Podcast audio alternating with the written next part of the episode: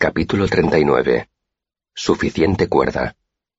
Al día siguiente, llegué a la clase de Gemme con diez minutos de antelación y me senté en la primera fila.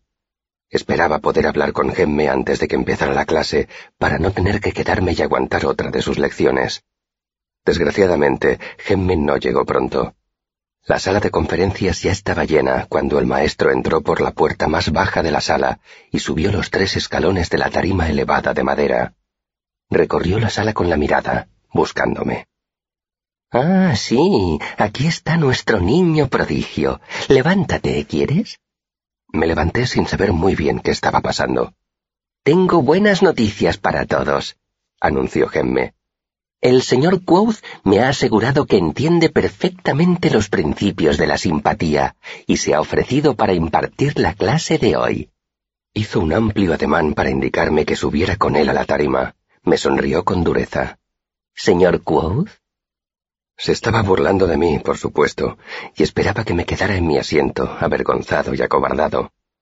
Pero yo ya había soportado suficientes bravuconadas en la vida, así que subí a la tarima y le estreché la mano. Me dirigí a los alumnos con mi vozarrón de actor. Le agradezco mucho al maestro Gemme que me haya brindado esta oportunidad. Confío en poder ayudarle a arrojar algo de luz sobre este importantísimo tema. Gemme, que había sido quien había empezado ese pequeño juego, no podía interrumpirlo sin ponerse en ridículo. Me estrechó la mano y me miró como mira un lobo a un gato encaramado en un árbol. Sonrió para sí, bajó de la tarima y ocupó el asiento que yo acababa de dejar libre en la primera fila. Estaba seguro de mi ignorancia y dispuesto a dejar que continuara la farsa. No habría salido airoso de no ser por dos de los numerosos errores de Gemme. El primero era su estupidez al no creer lo que le había dicho el día anterior. El segundo, su deseo de verme pasar toda la vergüenza que fuera posible. Para explicarlo en pocas palabras, diré que me estaba dando suficiente cuerda para que me ahorcara yo mismo. Por lo visto, no sabía que una vez que está hecho el nudo, la soga se ajusta con la misma facilidad a un cuello que a otro. Me volví hacia los alumnos. Hoy voy a presentar un ejemplo de las leyes de la simpatía, sin embargo, como tenemos un tiempo limitado, necesitaré ayuda con los preparativos. Señalé a un alumno al azar. ¿Serías tan amable de traerme un pelo del maestro Gemme, por favor? Gemme se arrancó un pelo y se lo ofreció al alumno con exagerada teatralidad. Cuando el alumno me lo trajo, Gemme sonrió como si aquello lo divirtiera de verdad, convencido de que cuanto más grandiosos fueran los preparativos, mayor sería mi bochorno al final. Aproveché ese ligero retraso para ver de qué material disponía para trabajar. En uno de los lados de la tarima había un brasero, y en los cajones de la mesa de trabajo encontré tiza, un prisma, cerillas de azufre, una lupa, unas velas y unos bloques de metal de formas extrañas. Cogí solo las tres velas. A continuación, cogí el pelo del maestro Gemme que me trajo el alumno, que resultó ser Basil, el chico al que Gemme había intimidado el día anterior. Gracias, Basil, ¿Quieres traer ese brasero y encenderlo tan aprisa como puedas? Basil acercó el brasero y me alegré al ver que estaba equipado con un pequeño fuelle. Mientras Basil vertía alcohol sobre el carbón y le prendía fuego, me dirigí a la clase. Los conceptos de la simpatía no son muy fáciles de comprender, pero todo se basa en tres sencillas leyes. La primera es la doctrina de la correspondencia, según la cual la similitud aumenta la simpatía. La segunda es el principio de consanguinidad, que establece que una parte de una cosa puede representar la totalidad de esa cosa. La tercera es la ley de la conservación, que afirma que la energía ni se crea ni se destruye. Correspondencia, consanguinidad y conservación. Las tres C. Hice una pausa y escuché el sonido de un centenar de plumas anotando mis palabras. A mi lado, Basil accionaba el fuelle con diligencia me di cuenta de que podría encontrarle el gusto a aquello. No os preocupéis si todavía no lo entendéis, la demostración os lo aclarará todo. Miré hacia abajo y vi que el brasero se estaba calentando muy bien. Le di las gracias a Basil, colgué un cazo metálico poco profundo sobre el carbón y metí dos velas dentro para que se derritieran. Puse otra vela en un soporte, encima de la mesa, y la encendí con una cerilla de azufre de las que había en el cajón. A continuación, retiré el cazo del brasero y con cuidado vertí la cera derretida sobre la mesa, formando una masa de cera blanda del tamaño de un puño. Volví a mirar a los alumnos.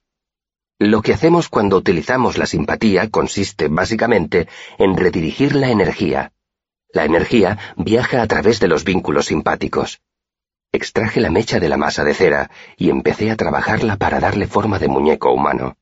La primera ley que he mencionado, la similitud aumenta la simpatía, significa sencillamente que cuanto más se parecen dos cosas, más fuerte será el vínculo simpático entre ellas.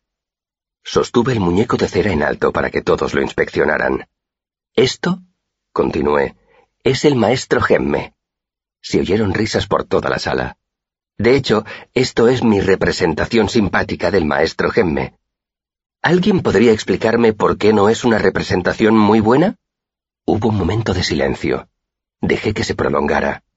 Me encontraba ante un público poco entusiasta. Gemme los había traumatizado el día anterior y por eso tardaban en reaccionar. Al final, un alumno que estaba sentado al fondo de la sala dijo, ¿El tamaño no es el adecuado? Asentí y seguí paseando la mirada por la sala. ¿Y él no es de cera? Asentí de nuevo. Guarda cierto parecido con él, en la forma y en las proporciones. Con todo, es una representación simpática muy pobre. Por esa razón, cualquier vínculo simpático basado en este muñeco sería bastante débil. Quizá tuviera un 2% de eficacia. ¿Cómo podemos mejorarlo?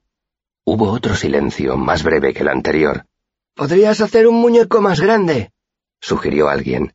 Asentí y esperé. Otras voces dijeron, ¿podrías representar en él la cara del maestro Gemme? Pintarlo. Ponerle una pequeña túnica. Todos rieron. Levanté una mano para pedir silencio y me sorprendió la rapidez con que los alumnos me obedecieron. Viabilidad aparte, supongamos que hiciéramos todas esas cosas.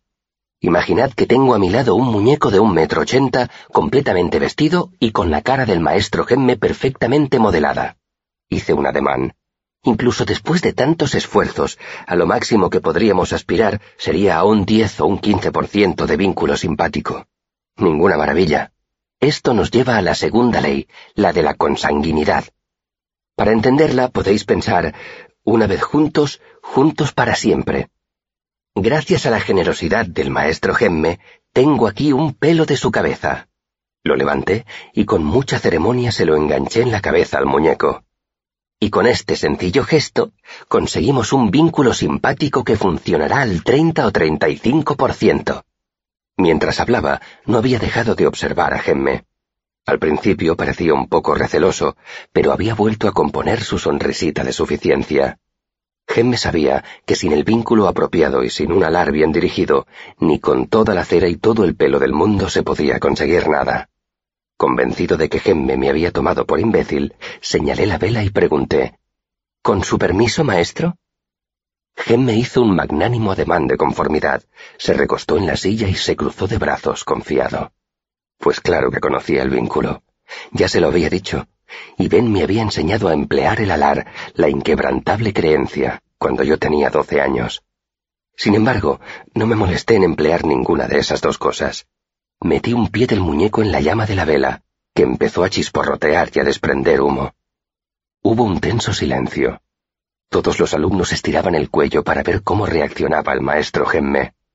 Gemme se encogió de hombros y fingió estupefacción, pero me miraba como si yo estuviera a punto de quedar atrapado en un cepo. Una sonrisita asomó a sus labios y Gemme empezó a levantarse del asiento. No siento nada. ¿Qué? Exacto. Dije haciendo restallar mi voz como si fuera un látigo para atraer de nuevo la atención de los alumnos. ¿Y a qué se debe eso? Miré expectante a mi público. A la tercera ley que he mencionado, la de la conservación. La energía ni se crea ni se destruye, solo se pierde o se encuentra. Si sostuviera una vela bajo el pie de nuestro estimado profesor, no pasaría gran cosa. Y como solo está pasando cerca del 30% del calor, ni siquiera obtenemos ese pequeño resultado. Hice una pausa para que todos pensaran un momento. Este es el principal problema de la simpatía. ¿De dónde sacamos la energía? En este caso, sin embargo, la respuesta es sencilla.